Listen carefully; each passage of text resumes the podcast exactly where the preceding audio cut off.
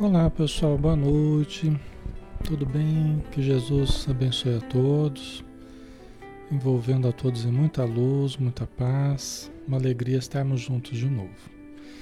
Vamos é, fazer uma prece então, pessoal, para nos prepararmos, né? Vamos convidar a todos para fecharmos os olhos, elevarmos o pensamento, criando um campo energético em torno de todos nós.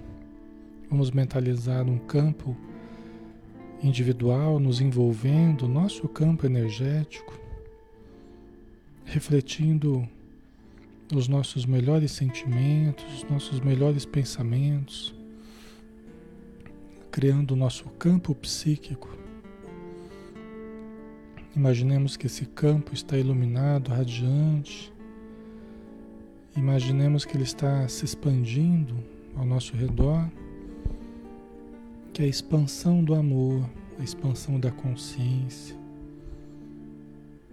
Imaginemos que os nossos campos eles se encontram unindo-se uns aos outros, formando um todo de luz. Pelo entrelaçamento das energias, dos sentimentos, dos pensamentos tanto nós do plano material, quanto também os irmãos do plano espiritual unidos a nós, formando uma grande corrente de amor e de paz. Senhor Jesus, neste ambiente fraterno, neste ambiente amigo, acolhedor, em que nós somos recebidos com tanto carinho pela espiritualidade e também pelos amigos encarnados, nós só temos que te agradecer, Senhor, pelas bênçãos que tu nos dás, pelas possibilidades diárias que nós temos de aplicarmos o conhecimento, de domarmos as nossas más inclinações, de harmonizarmos conosco mesmo e também com a vida que nos rodeia. Ajuda-nos, Senhor, no nosso fortalecimento, para que a cada dia estejamos com mais fé, estejamos com mais esperança, mais decididos a sermos felizes e ajudarmos também aos outros, para que eles também possam se sentir melhor. Pedimos a tua proteção, o teu auxílio para os espíritos necessitados que estão próximos a nós neste momento e que todos eles possam sentir da tua presença, a presença da espiritualidade, dos seus parentes queridos que os amam e que o acolhem agora na vida espiritual. Muito obrigado por tudo e ser conosco, Senhor, hoje e sempre. Que assim seja.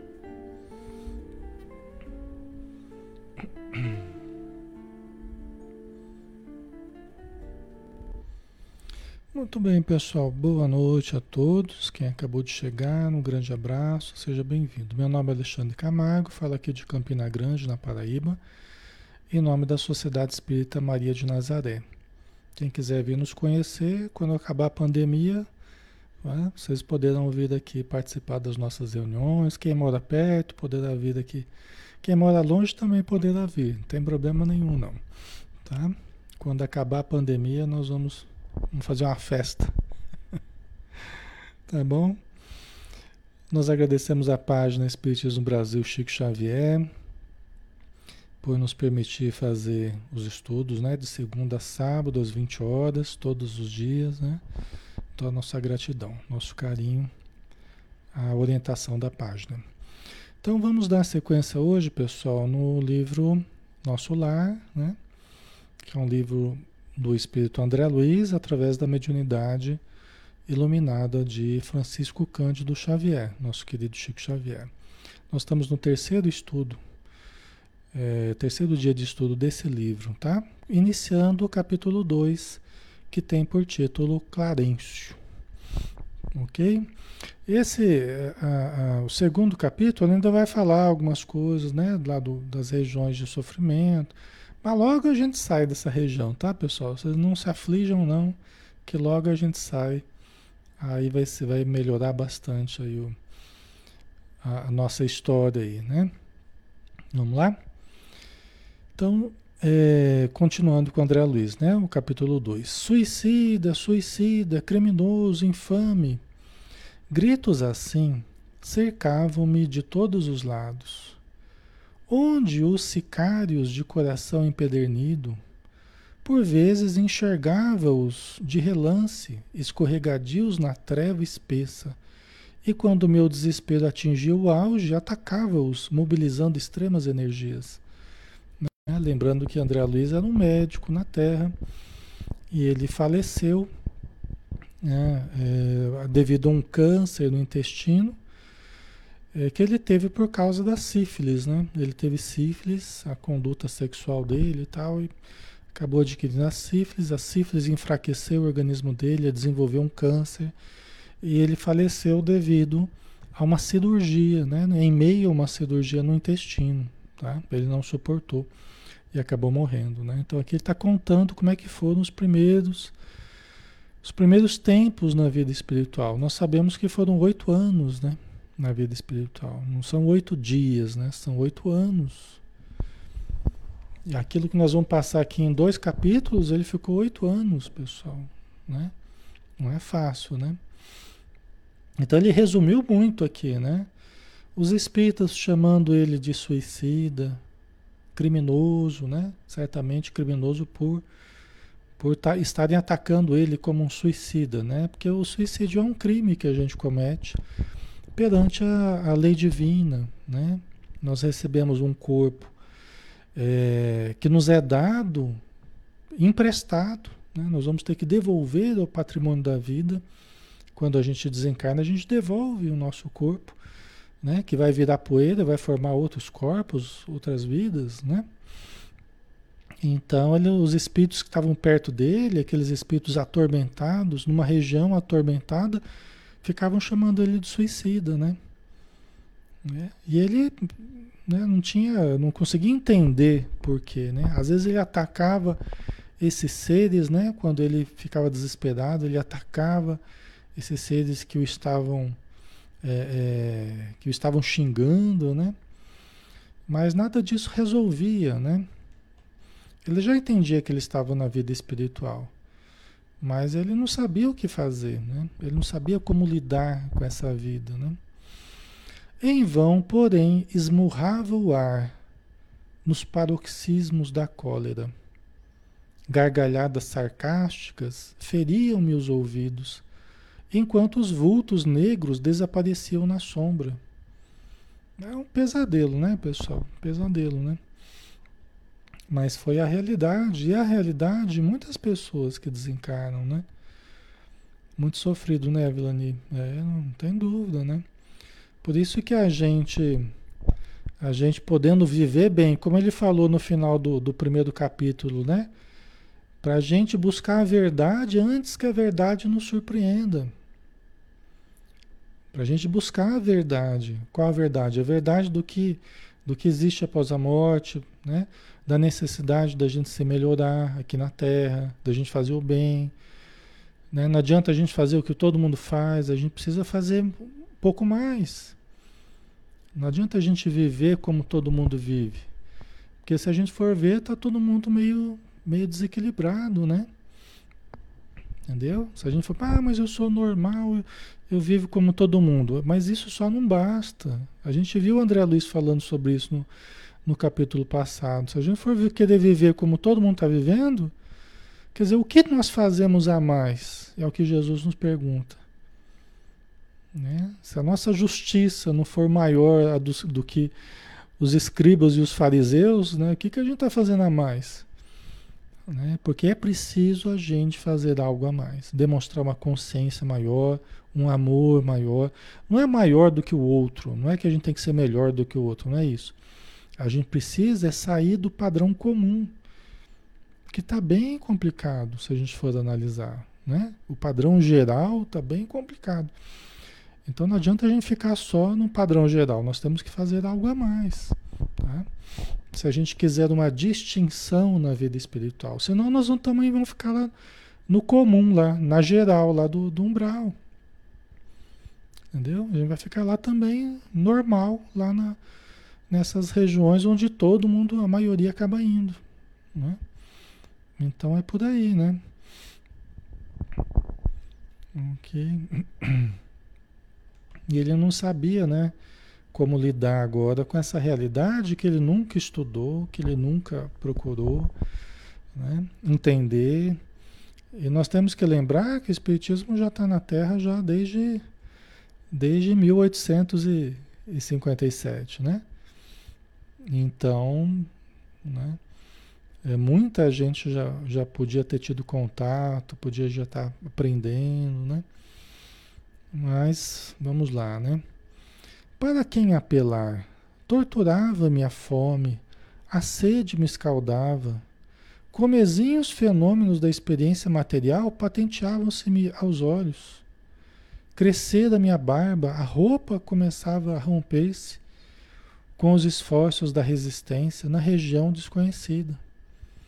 Vocês estão entendendo? Quer dizer, todos os fenômenos que ele teria aqui na matéria, se ele fosse um mendigo, de repente ele se, né, perdeu o endereço de casa, está sem dinheiro, está longe de casa. Todos os fenômenos que aconteceriam com ele aqui na Terra estão acontecendo no plano espiritual.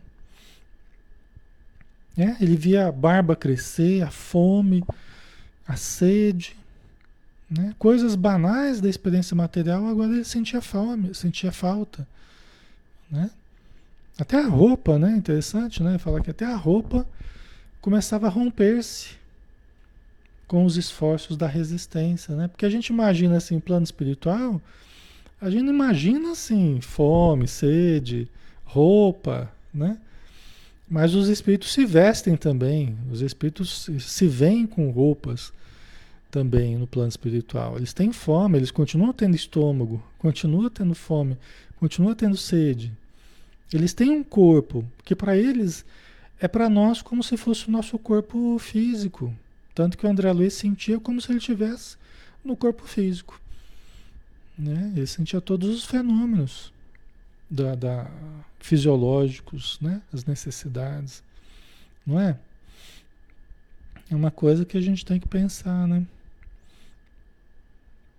Maria José, nós temos que tomar consciência dos conhecimentos através dos estudos o mais breve possível, com certeza. Né? É aproveitar as oportunidades, né? Nós estamos tendo, hoje em dia a gente tem estudos para todo gosto, para todo lado, né? As casas espíritas aí para todo lado, os livros maravilhosos para todo lado, né? Os ensinos. Então, é a gente aproveitar esse manancial. Hoje em dia ninguém pode alegar ignorância, né? Ninguém pode alegar ignorância hoje em dia, porque está tudo aí, assim, escancarado, né? As informações estão sendo dadas, né? Certo? Essa coisa do corpo para os espíritos é tão forte que a maioria das pessoas morre e nem percebe que morreu. A impressão que elas têm é de estarem vivas na matéria. Entendeu? É a maioria dos casos que a gente tem contato nas reuniões mediúnicas, né? A maioria é, morreu e não percebeu que morreu. Tá? E não é a gente também, na maioria dos casos, não é nem a gente que vai contar a, a novidade para ela, né? Não, não, somos nós. Na maioria das vezes. Por quê? Porque as pessoas muitas vezes não têm preparo para ter essa informação assim de chofre, né? De uma hora para outra, né? Então, a gente só dá o amparo, né? Fala, nós vamos encaminhar você para o médico, vamos fazer uma pressa aqui para elevar o padrão vibratório para a gente encaminhar para os, os, profissionais da vida espiritual, os médicos, enfermeiros tal, né? Os atendentes, né? Ok? Então a gente faz esse encaminhamento, né? Mas alguns a gente, a gente pode falar, porque a gente percebe que para algumas pessoas a informação vai ser um remédio essa informação ele está precisando. Mas são casos mais específicos, tá? Não são todos os casos, não.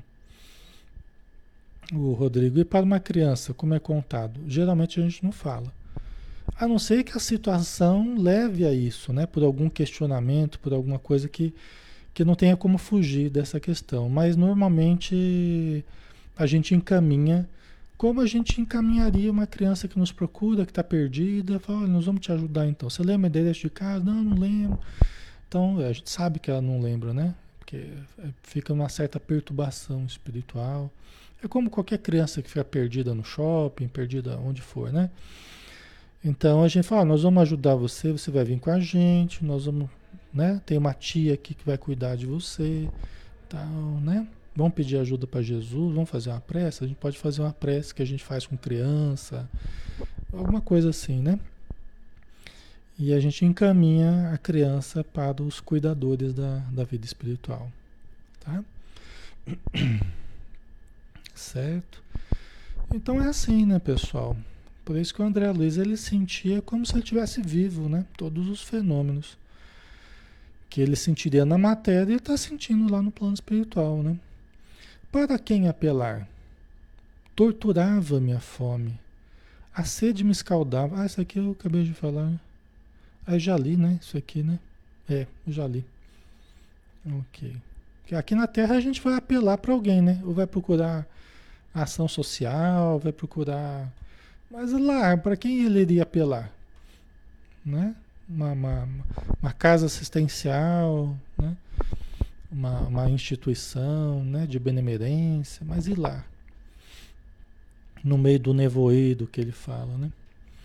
A circunstância mais dolorosa, no entanto, não é o terrível abandono a que me sentia votado, mas o assédio incessante de forças perversas que me assomavam nos caminhos ermos e obscuros.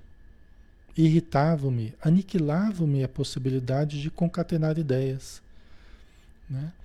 Quer dizer, o mais, o mais doloroso para ele, né, conforme ele fala, que não era exatamente a sensação do abandono a que ele se sentia votado. Veja bem, ele não estava abandonado, ele nunca esteve abandonado.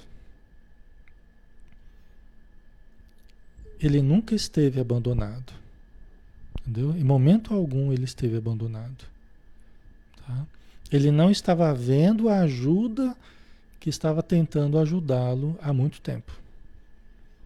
Desde que a gente desencarna, antes da gente desencarnar, os espíritos já estão preparando para que possam nos ajudar. Só que nem sempre nós temos a frequência necessária Nem sempre nós demonstramos a condição necessária para os enxergar, para enxergar a ajuda. Esse era o problema do André Luiz. Não é que ele estava lá sozinho, completamente abandonado, não, não estava. A própria sorte dele, não. Tá?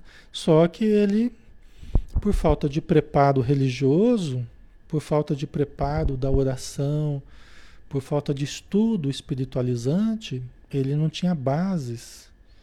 E até por ter ido para o plano espiritual como um suicida inconsciente, né? Que foi o que aconteceu, né? Ele foi como um suicida inconsciente, né? Os espíritos amigos sempre tentam nos ajudar, Heloísa. Os espíritos amigos sempre tentam nos ajudar. Em qualquer tipo de desencarne, nunca falta o auxílio. Entendeu? Não há esse esquecimento da, da, da vida é, de Deus, dos espíritos. Não há. Isso aí só na nossa cabeça, que eles nos abandonam, que nos deixam. Não, nós é que normalmente abandonamos a fé, abandonamos a, a, a ação caridosa, abandonamos a, o pensamento em Deus, abandonamos a oração.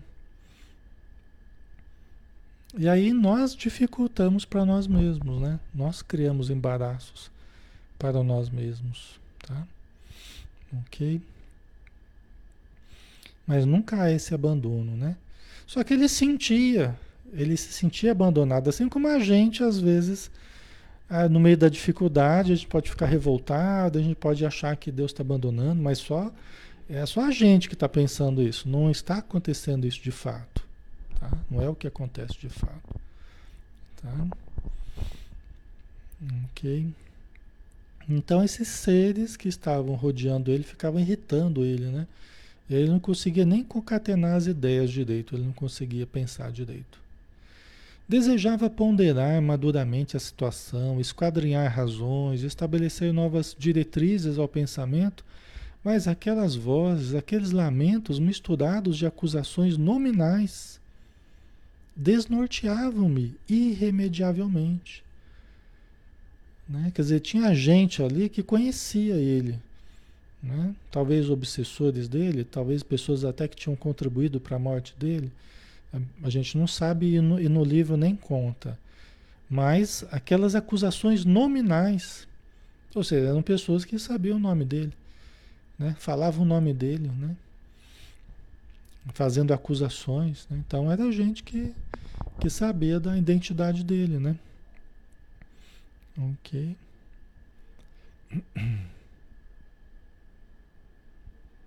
Ah, Fátima, somos responsáveis por todos os nossos atos, né? Exatamente.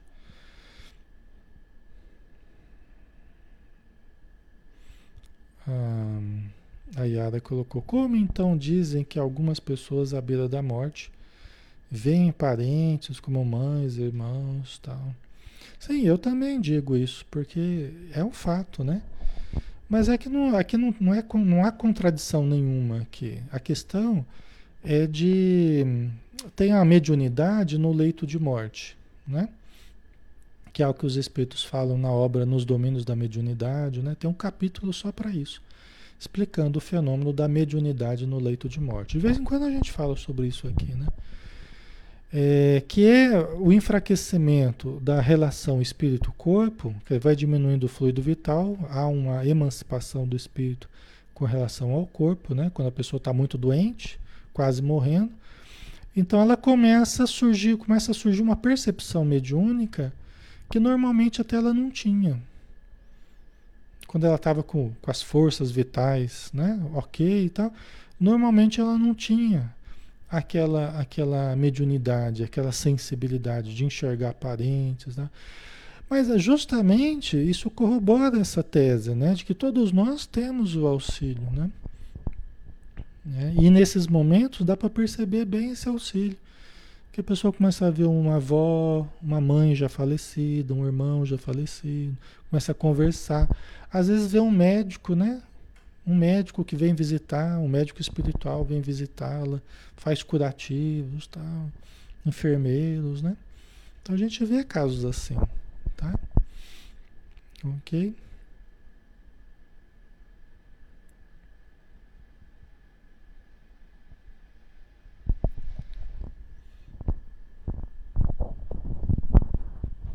Tá ruim o som aí, pessoal?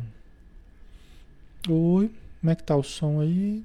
Eu acho que tá normal o som, viu? Pelo que eu tô, tô vendo aqui. Tá normal, né? Quem participa sempre aqui está acostumado com o som como ele é, na regulagem que a gente usa, né? Às vezes é quem está chegando tal, né? Ok. Então tá bom, né? Vamos lá. Certo, pessoal? Então, é, só que assim, né? É, tem pessoas que às vezes o sofrimento que elas estão passando, né? Inclusive com a doença, a dor, não sei o quê. Muitas vezes ela não percebe, não. E ela está tão presa à aflição, tão presa ao, ao a, aos sentimentos mais é, é, conflituosos, né? Até às vezes até o medo de morrer, essa aflição, ela até dificulta às vezes essa sintonia com aqueles que estão tentando ajudar, tá? Então isso acontece também, né? Cada caso é um caso, né? O André Luiz, por exemplo, ele não, não viu nada, não percebeu nada. A hora que ele foi despertar, né, ele já estava aí nessa região mais complicada, né? Ok. Então tá, né? Então desejava ponderar maduramente a situação, esquadrinhar razões, estabelecer novas diretrizes ao pensamento, mas aquelas vozes, aqueles lamentos misturados de acusações nominais, desnorteavam-me irremediavelmente. Né? Que buscas, infeliz? Aonde vais, suicida? Tais objulgatórias, incessantemente repetidas, perturbavam-me o coração. Infeliz, sim, mas suicida, nunca. Essas increpações, a meu ver, não eram procedentes eu havia deixado o corpo físico a contragosto. Vocês entendem, né? Quer dizer, o conflito que ele estava aqui. Né? O conflito que ele estava, né? Por que estão me chamando de suicida? Infeliz, sim. Eu estou numa condição infeliz. Agora, suicida? Por que suicida? Eu saí da vida a contragosto? Eu não queria ter morrido, né? Por que suicídio, né? É porque normalmente a gente relaciona o suicídio apenas ao ato deliberado, né? O ato deliberado, né? O ato praticado, o ato visivelmente, explicitamente autodestrutivo, né? Mas tem muitos atos, tem muitas posturas perante a vida que já demonstram uma atitude autodestrutiva né? um suicídio inconsciente. Né? Quando a gente sabe que está trabalhando contra a nossa saúde, que está se destruindo, que está destruindo o corpo, mas continua fazendo e continua irreverente, né? irreverente às leis divinas, irreverente às leis orgânicas, irreverente a, a, aos apelos do médico, né? Então aí vai patenteando, né? vai caracterizando um suicídio inconsciente. Né? Você pega o autoabandono, por, por exemplo, né? Às vezes a pessoa não se mata, mas ela se autoabandona. É uma das coisas mais comuns. O autoabandono. Né? O autoabandono. Pessoa por inanição, por não se alimentar direito, por, por não querer, por falta de motivação, por ir se deixando levar e também não se tratar, não buscar tratamento, não, né? Então, o autoabandono é uma das, das causas importantes aí de, de suicídios inconscientes, né? Tá? Por isso que nós temos sempre que, que lutar para melhorar qualidade de vida, para melhorar saúde, né? Sabendo que estamos precisando de alguma coisa, nós precisamos nos, nos ajustar isso é humildade. É humildade. O orgulhoso, eu falo, não, ele age, como, ele age como se estivesse acima de tudo e de todos. Não, comigo não vai acontecer nada, não, porque eu sou forte, eu sou não sei o quê. Né? Isso é, é, a, é a ação do orgulho, como se nada fosse, nada, fosse nos atingir. como se eu fosse melhor do que os outros. Então, o problema da circulação, no meu caso, não vai dar problema nenhum, problema do, né? Do, da próstata, no meu não vai dar problema não. É o orgulho, puro orgulho. Né? O orgulho é assim, aquele sentimento que faz sempre a gente supor que aquilo que pode ocorrer com os outros nunca pode ocorrer com a gente, nunca vai ocorrer com a gente. É como se a gente se sentisse sempre acima do, do, do ser comum, né? Ah, o Covid? Não, o Covid não vou pegar não, porque... né? Eu não pego não, porque eu sou mais forte que o Covid. E assim vai, né? Entendeu? Até a hora que até a hora que vai a saúde corroendo, que vai e aí muito frequentemente é lançado para a morte, é lançado para a vida espiritual antes do tempo, né? Por causa da ação orgulhosa. Por isso que o primeiro dever nosso é cuidar da nossa vida, zelar pela nossa saúde, zelar pelo nosso equilíbrio mental, emocional, o primeiro dever que nós temos é esse, é o de alto amor. A gente fica, ai, da caridade, caridade, mas a maior caridade, a primeira é com a gente mesmo. Porque sem essa a gente vai poder nem fazer a outra. Nem fora da gente a gente não vai poder, ou pelo menos vai podia até viver mais para ajudar mais, mas vai reduzir bem o, a vida. Por falta de alto amor, entendeu? Autocuidados, né? Que é diferente de narcisismo, diferente de excessiva vaidade, não é isso que eu estou falando.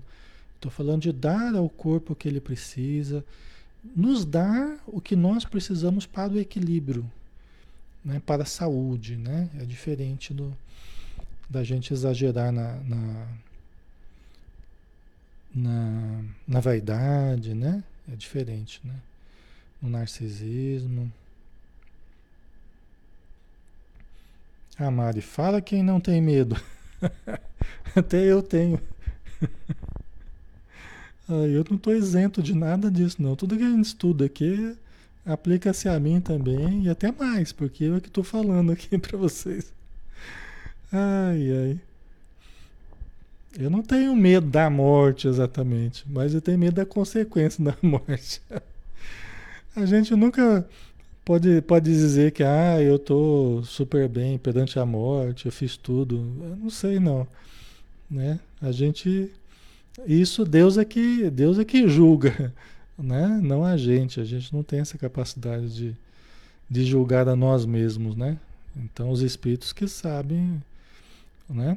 Agora nós temos que trabalhar com a fé, nós precisamos trabalhar com otimismo, precisamos trabalhar com amor né? A confiança. Nós não podemos também partir do princípio, ah, pessoal, porque nós vamos para um umbral, nós vamos para um umbral, nós vamos nos encontrar todos no umbral. Isso não é humildade, isso é derrotismo, né? Não, nós vamos, vamos porque nós, né? Nós somos muito inferiores, nós somos muito isso e muito aquilo. Né? Aí também é você ir se condicionando a coisa. É você se auto-induzindo a, a, coisa. Por isso que a Joana de Anjos fala que a gente nunca deve ficar se autodepreciando, né? Ficar depreciando a gente mesmo, né? Ah, eu vou para um bravo, ah, eu vou para Então, não, vamos, vamos pensar positivo, mas também vamos cuidar do contexto em que a gente vive para que não seja apenas otimismo sem base, né? Que aí também não funciona. Você só ter otimismo sem base não funciona. Nós temos que ser otimistas, irmos nos programando para o melhor, mas vamos dar base para isso, né? Através da nossa conduta, através da nossa melhora, tá? Senão fica uma, uma falsa humildade que acaba na verdade nos levando mesmo, até porque a gente só sinto que vai para um brau, vai para um brau. Não é assim não. Né? Nós precisamos ir nos programando é, para as coisas melhores que a gente possa encontrar. Né? E vamos criar bases sólidas para isso. Né? Então, vamos lá. Tá? Então ele não estava entendendo por que estavam chamando ele de suicida, né? recordava meu porfiado duelo com a morte, né? que ele ficou duelando com a morte, né? lutando contra a morte. Ainda julgava ouvir os últimos pareceres médicos, enunciando na casa de saúde, enunciados na casa de saúde. Lembrava a assistência desvelada que tivera, os curativos dolorosos que experimentara nos dias longos que se seguiram à delicada operação dos intestinos, quer dizer que ele terminou a operação, né? É, mas depois não suportou, né?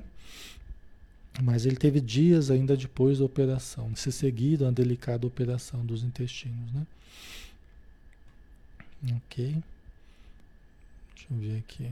Quer dizer, ele está lembrando como é que foi a luta dele contra a morte, né? Então não entrava na cabeça dele o pensamento do, do suicídio, né?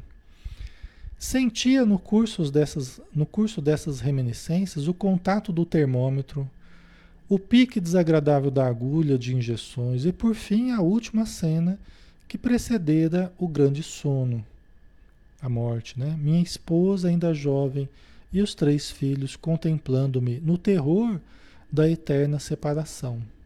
Né? Quer dizer, tudo isso passava pela mente dele, lembrando, né? Quer dizer, como já que ele viu o suicídio aí? Né? Ele não conseguia compreender, né?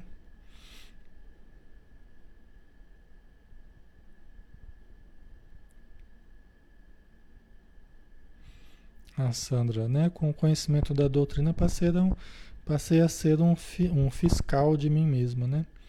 Exatamente, sem sem exageros, sem um policiamento neurótico, né? Uma coisa, uma tensão que a gente. Não, tem que ser uma coisa suave, consciente, equilibrada, né?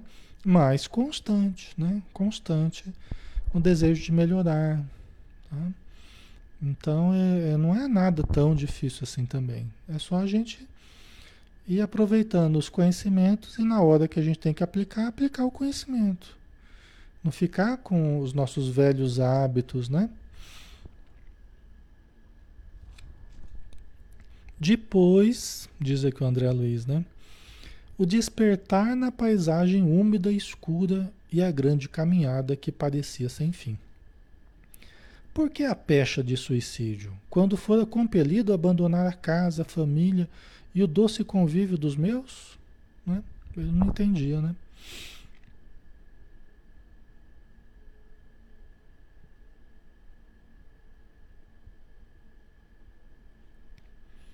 Ok. Isso tudo é pra gente. É, não é pra gente desanimar ou se entristecer, né, pessoal? Isso aqui é. Os espíritos trouxeram para nós, é pra gente adquirir consciência, né? Pra gente adquirir é, entendimento, né? Não é pra gente levar para o lado negativo, né? A gente transformar o conhecimento em, em atitude negativa, a gente tem que, a gente tem que vigiar o que, que a gente está fazendo das informações que a gente está recebendo. Né? Será que a gente está tendo sempre uma tendência de levar as coisas para o lado negativo? Sempre uma tendência de levar as coisas para tristeza? Sempre uma tendência de levar a coisa para o lado obscuro? Né? Quer dizer, a ideia dos espíritos não é nos deprimir, não é nos. Não. É demonstrar, falar, olha, olha os cuidados que a gente precisa ter. Né? Então a gente tem que analisar isso, né? O homem mais forte conhecerá limites à resistência emocional. Firme e resoluto a princípio, comecei por entregar-me a longos períodos de desânimo. Né? Quer dizer, ele começou a princípio forte e resoluto, mas com o tempo também ele ficou oito anos, né? Ele ficou oito anos. Né? É difícil, né? E tem gente que fica muito mais. Né? O tempo que precisar para se melhorar, para melhorar o mundo interior. Né? Então, a princípio, ele estava forte e resoluto. Com o tempo, ele começou a ter momentos de desânimo, longos períodos de desânimo. E longe de prosseguir na fortaleza moral, por ignorar o próprio fim, senti que as lágrimas longamente represadas visitavam-me com mais frequência, extravasando do coração. Então, olha que importante, né? Olha que importante no final que ele falou. Porque é assim, às vezes a gente está lá durão, indiferente, Como a gente é na Terra muitas vezes, está lá indiferente, vive só para si, não quer saber dos problemas dos outros, não quer ajudar, só aquele egoísmo, aquele egocentrismo, né? Só que ele deve ter chegado no plano espiritual mais ou menos assim, né? Por quê? Porque a gente chega lá como a gente é aqui. Então ele era a mesma pessoa. Então, a princípio, ele estava forte e resoluto. De repente, quer dizer, no decorrer, ele começou a, a enfraquecer. É o ego, né? É o ego que vai enfraquecendo. Quanto tempo vai demorar? O tempo que levar para o ego ir cedendo, para que o self comece a surgir. Então, quando ele começou a se reconectar, o sofrimento para que, que serve? Para nos reconectar com o nosso sentimento. Então a gente começa a quebrar, desmoronar os castelos da ilusão do ego. E aí começa a vir o contato com o sentimento. E pode ser aquela tristeza, pode ser aquele, aquele choro, né? pode ser aquele momento em que você, né? você se reconecta com a sua dor, você sente aquilo, você né? E isso é uma fase também da melhora. Então pode haver essa necessidade. Mas a gente não pode permanecer preso nisso. Né? E nem sistematicamente transformar os estímulos para o nosso bem em, em atitudes de, de, de, de desânimo, tristeza ou depressão. Né? Então, ele foi quebrando aquele, aquela couraça né? E as lágrimas longamente represadas. Isso quer dizer que ele, que ele ficou um longo período ainda se segurando. Mas chegou uma hora que começou né, a vazar com mais frequência né, o choro, ele começou a abrir o coração, extravasando a sua dor. Né? É muito importante, porque aí aí ele começa a partir da realidade profunda do que ele sente, ele pode começar a se reconstruir a partir daí, entendeu? Mas enquanto a gente fica lá é, armado ainda, forte nas nossas concepções que a gente traz, ilusões que a gente traz do mundo, revoltado, rebelde, né? acusando, não funciona. Mas aí quando a gente começa a se reconectar ao sentimento, aí a gente abre oportunidade para a grande mudança. Né? Certo? Ok.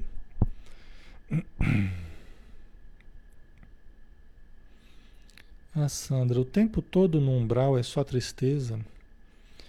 É, nessas regiões, é, é, o que tem de bom lá são as visitas dos bons espíritos tentando ajudar um, ajudar outro, socorrer um, socorrer outro, né? Mas o que se encontra nessas regiões, ou então os postos de, de, de socorro, né? Que criam um ambiente interior ali melhor e tal. Mas as paisagens externas ali são só de sofrimentos. Né? É lógico que, veja bem, é, existem cidades no umbral, existem cooperativas do mal, no umbral, nas trevas, existe. Existem prazeres? Existem prazeres. Existem é, risos loucos? Sim, existem risos insanos, prazeres delituosos. Então, dizer que é só tristeza né, não é bem assim.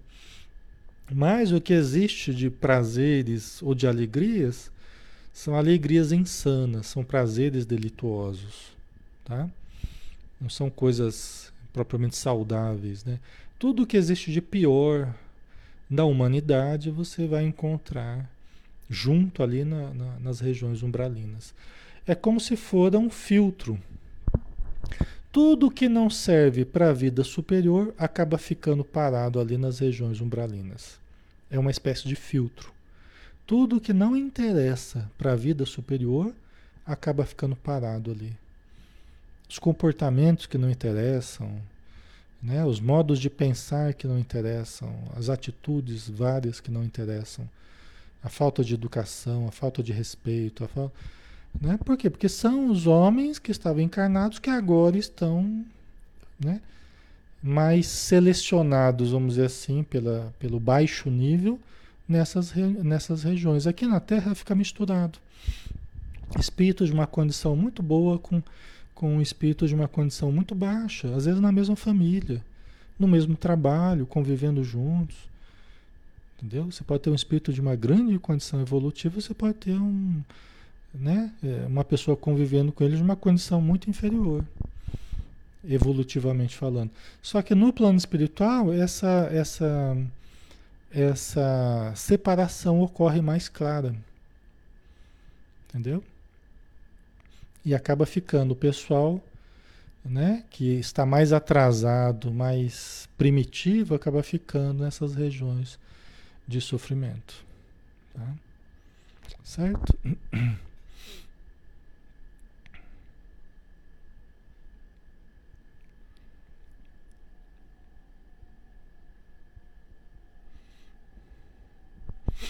Ok. Vamos lá.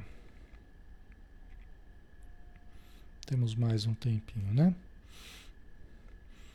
A quem recorrer, por maior que fosse a cultura intelectual trazida do mundo, não poderia alterar agora a realidade da vida. Meus conhecimentos ante o infinito semelhavam-se a pequenas bolhas de sabão levadas ao vento impetuoso que transforma as paisagens. Né? Vocês entendem, né? Como é que ele, ele, ele via agora os conhecimentos? Para que, que serviam os meus conhecimentos trazidos do mundo? Por mais que eu trouxesse cultura intelectual da Terra, é, não era um tipo de cultura que me ajudava agora. Não servia para nada. Entendeu? É o que a gente chama assim daquela cultura horizontal, né? É aquele, aquela cultura horizontal, material, né? ao invés da vertical do espírito. Né? Nós podemos ter essa cultura horizontal, nós devemos ter até para né, o nosso trabalho, né, para convivência tal, né, e para interagir com o mundo né, ao nosso redor. Mas precisamos buscar a cultura horizontal, a horizontal do espírito. Porque essa vai interessar muito mais a, a vida imortal essa vai servir mais para a, a vida após a morte. Tá? Tá fazendo sentido para vocês? Não é?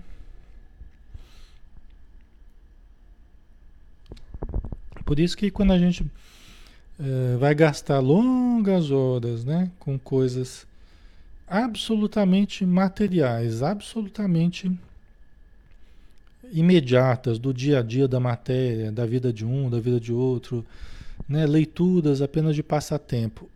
É, e perder longas horas com isso significa perder realmente longas horas que você poderia utilizar para a cultura espiritualizante, para o conhecimento espiritualizante. Tudo na nossa vida vai ser uma questão de economia energética, de economia de tempo é, como nós gastamos nosso tempo, como nós gastamos a nossa energia, com o quê? Né? Se você gasta muito para um lado, vai faltar para o outro. Entendeu? Então, se não, se não se reservar momentos para o estudo é, profundo, o estudo moralizante, né? se não reservar, você vai acabar preenchendo só com as coisas que não tem essa característica, né? Certo? Ok. Meus conhecimentos ante o infinito semelhavam-se a pequenas bolhas de sabão levadas ao vento impetuoso que transforma as paisagens, né? Então ele não tem a quem recorrer, ele não sabe, na verdade ele não sabe a quem recorrer, ele tem a quem recorrer. Ele não sabe, porque não estudou isso, né? Ou se ele estudou né, os evangelhos, né, ele fala que ele estudou o Antigo, o Novo Testamento, né, que ele leu, mas ele não leu com a luz do coração, ele não leu querendo ser uma pessoa melhor, realmente interessado. Né? Ele fala isso. Né? Eu era alguma coisa que o tufão da verdade carreava para muito longe. Entretanto, a situação não modificava outra realidade do meu ser, do meu ser essencial Quer dizer, por mais que ele estivesse nessa situação difícil, é, alguma coisa do ser essencial, né, de quem ele é, da identidade dele, alguma coisa não mudava.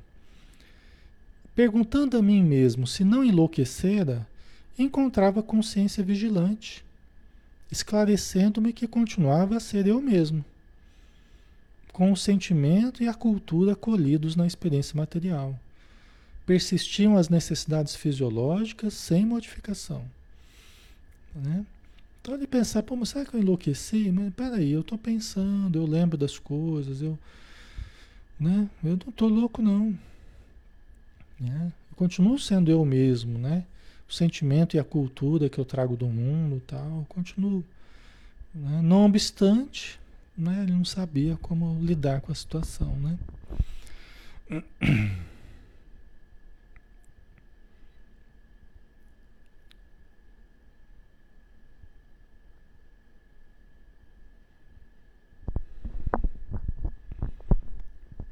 A Irene colocou: umbral não tem lugar circunscrito, tudo é pensamento, reflexão do espírito. É, conforme a gente vê na obra do André Luiz, né, é, existem regiões, sim, né, as, o umbral, as trevas, os abismos. Né? Tem muita gente é, que interpreta de uma forma equivocada a questão assim: não, o, o inferno e o céu existem dentro da mente das pessoas, somente dentro da mente das pessoas. É um equívoco isso, tá? Porque eles começam dentro de nós. Correto. Começam dentro de nós. Céu e inferno começam dentro de nós. Mas se estendem fora de nós. Por quê? Porque nós plasmamos energias, principalmente no plano espiritual, essas energias assumem formas, assumem construções, que são formadas pelo pensamento daqueles que foram habitar essas regiões. Então você tem um agrupamento de pessoas, você tem um agrupamento de pensamentos, de energias que moldam isso há milênios, há milênios e milênios e milênios. As regiões iluminadas também. Você junta ali vários espíritos, milhares, milhões de espíritos voltados ao bem, você tem a estruturação do ambiente puro. Agora, os infernos, né, como no livro Ação e Reação eles chamam das regiões infernais, né? Essa região, ela vai ficar para sempre? Não, vai desaparecer. Quando? Quando for esvaziando né, das pessoas que vão para essas regiões e que alimentam as formações ideoplásticas dessas regiões. Então a grande questão é a mudança dentro das pessoas. Mas nós temos que ir esvaziando esses ambientes, desfazendo essa vibração. Nessas regiões, nessa transição que a gente está, é, por certo, dos objetivos do planeta é o esvaziamento dessas regiões. Entendeu? Na, na, na transição, né? para que nós atinjamos um nível maior do planeta, mas uma evolução maior, certamente né, estão trabalhando para que futuramente a gente tenha um esvaziamento dessas regiões mais pesadas, né? para que os espíritos que estão ainda é, renitentes no mal, impermeáveis ao bem, né, a gente sabe que eles iriam para outros ambientes, outro, outros planetas, né, outros ambientes, continuar a sua evolução. Né? Mas é, ainda existem esses lugares. Né? Vai chegar um dia que o ambiente em torno do planeta e até do próprio planeta vai estar bem melhor? Vai. Ainda não é esse dia. Né? Que não vai mais existir as regiões infernais? Vai ter um momento que não vai ter mais essas regiões. Né? Só vai ter é, é, regiões luminosas em torno do planeta? Sim. Né? Mas por enquanto ainda é uma realidade, né? não tem como fugir disso. Senão é negar, é negar o, o, as criações mentais que eles produzem, né? Nós fazemos isso na matéria e isso existe também fora da matéria, né? Ok? Certo, então vamos continuar daqui, né? E ele sentia as necessidades fisiológicas do mesmo jeito, né? Tem gente que fala assim, não, porque no plano espiritual o espírito não sente dor, o espírito não tem eh, mais necessidades fisiológicas, porque ele não tem mais o corpo. Ele não tem mais o corpo físico, então ele não sente dor. Isso é um engano, é um, é um erro de interpretação, inclusive da obra de Kardec. É um erro interpretativo da obra de Kardec. Entendeu? Porque a pessoa acredita que o espírito não sente dor porque não tem mais o corpo físico. Mas até no corpo físico, quando a gente está no corpo físico, quem sente dor, na verdade, é o espírito. Não é o corpo que sente dor, na verdade, é o espírito. E por isso que o espírito continua sentindo dor no plano espiritual. Quando um espírito necessitado se aproxima um médium, o médium começa a sentir os sintomas. O médium começa a sentir a dor, começa a sentir um enjoo, um mal-estar. Tudo que o espírito está sentindo. Entendeu? Então é a conversa fiada, essa coisa de que o espírito não sente nada porque não tem mais o corpo. Ele tem um corpo, o perispírito, que é o corpo dele. Né? Quem sente quando a gente está encarnado, né? A gente, até a medicina sabe disso, os cientistas sabem que a gente sente no cérebro, na verdade, né? A gente não sente na mão, no pé, na verdade são os estímulos que percorrem a mão, o pé, chega até o cérebro e ali no cérebro é que nós sentiríamos. Mas também não é no cérebro que a gente sente. O estímulo chega ao cérebro, passa pelo perispírito, vai até o espírito, volta pelo perispírito, passa pelo cérebro e a gente tira a mão. Porque está tá esquentando, está queimando. Isso tudo numa fração de segundo. Então, quem sente é o espírito imortal. Por isso ele continua sentindo após a morte. Tá? E por isso que as pessoas que desencarnam precisam de oração. Porque as nossas orações, elas aliviam o sofrimento. O nosso desespero não ajuda, nossa aflição não ajuda, nossa revolta não ajuda, mas as nossas orações ajudam. Então, se você tem algum parente desencarnado, ore, ore por esse, por esse parente. Irradie coisas boas, luz. Lembre dele nos momentos mais felizes, lembre dele no momento de saúde. Não fica com aquela imagem do sofrimento, aquela imagem né? Tenta lembrar dos momentos mais felizes e ore enviando energias. Isso é, realmente ajuda. Isso efetivamente ajuda. Né? E pede ajuda para os bons espíritos. Ah, mas eu queria ter notícia dele, eu queria que ele mandasse uma carta. Mas ele acabou de desencarnar. Ele não vai poder escrever uma carta. Ele não tem nem consciência, às vezes, que desencarnou. Então a gente precisa confiar em Deus, né? O mesmo Deus que cuida da gente aqui, cuida dele lá, está cuidando dele. Não é? E a melhor forma de ajudar é orar por ele e pedir o auxílio. Então pede aos espíritos amigos, ajude meu pai, ajude a minha mãe, ajude meu filho, ajude, né?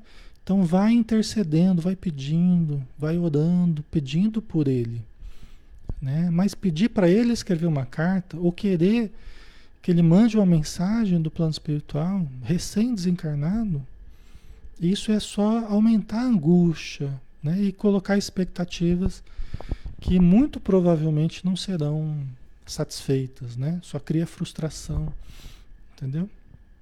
Então a gente precisa ter essa informação, a gente precisa ter esse, esse discernimento, tá, pessoal?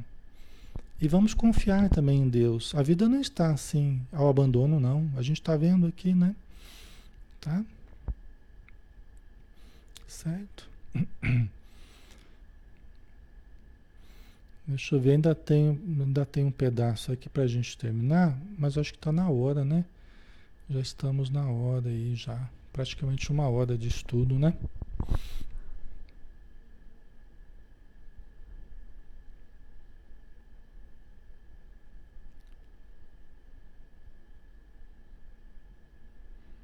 Ok? Vamos então finalizar, né? Vamos fazer a nossa prece para nós nos despedirmos então. Senhor Jesus, querido amigo, irmão, nós agradecemos, Senhor, neste momento em que recebemos a informação dos Espíritos amigos que nos trazem essas informações para nos alertar quanto às necessidades essenciais do espírito imortal. Ajuda-nos, Senhor. A buscarmos o entendimento que nos liberta, o equilíbrio que nos propicia a harmonização conosco e com a vida. Ajuda-nos, Senhor, a irradiarmos a tua luz, para que nós possamos andar sob esta luz, jamais nos mantendo nas trevas da ignorância, que nos aprisiona ao, ao erro, à revolta, à calúnia, ao despeito, à inveja e tantos outros males que existem dentro de nós, seres humanos. Ajuda-nos, Senhor, para que nós cresçamos a cada dia e desenvolvamos o ser que nós podemos vir a ser. Um ser de luz, um ser que irradia amor e paz. E ajuda, Senhor, todos aqueles que estão desencarnando em aflição, em desespero, em revolta, para que todos recebam o auxílio de que necessitam. Que todos possam ver, possam encontrar parentes queridos, amigos de sempre, que os acolham e os mediquem como necessitam. E que a tua paz, Senhor, permaneça com eles, mas também permaneça conosco, hoje e sempre. Que assim seja. Muito bem, pessoal. Obrigado, tá? Pela presença de vocês, pelo carinho de sempre, tá? Pela participação. Um grande abraço e amanhã a gente tem o estudo do livro Paulo Estevão, tá? Estaremos juntos aqui, se Deus quiser, né? Um abração, até mais.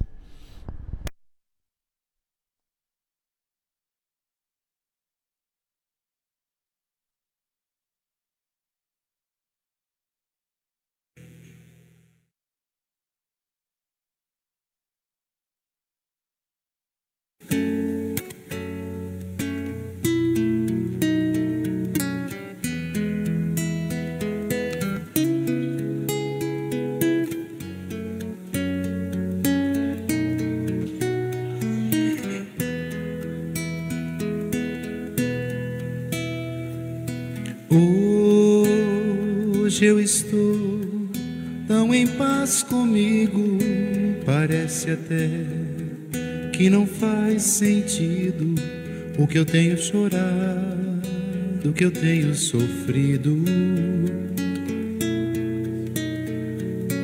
Hoje eu olhei o céu da minha janela, vi no meu coração a presença tão bela de Jesus sorrindo e dizendo para mim: